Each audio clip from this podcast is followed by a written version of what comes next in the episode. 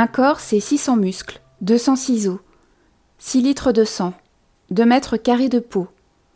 Pourtant, un corps, c'est bien plus que ça.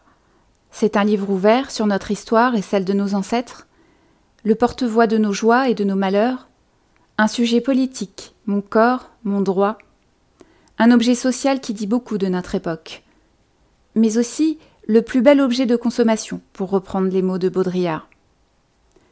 En dépit de ce que voudraient nous faire croire les magazines féminins, notre corps est tout sauf une futilité, un objet forcément imparfait. Dans ce podcast, je m'intéresserai à mon corps, à ce qu'il dit de moi et de notre société. Chaque épisode sera l'occasion de disséquer une de ses parties et de vous raconter son histoire. Bienvenue dans Corps et âme, le podcast qui vous passe au rayon X.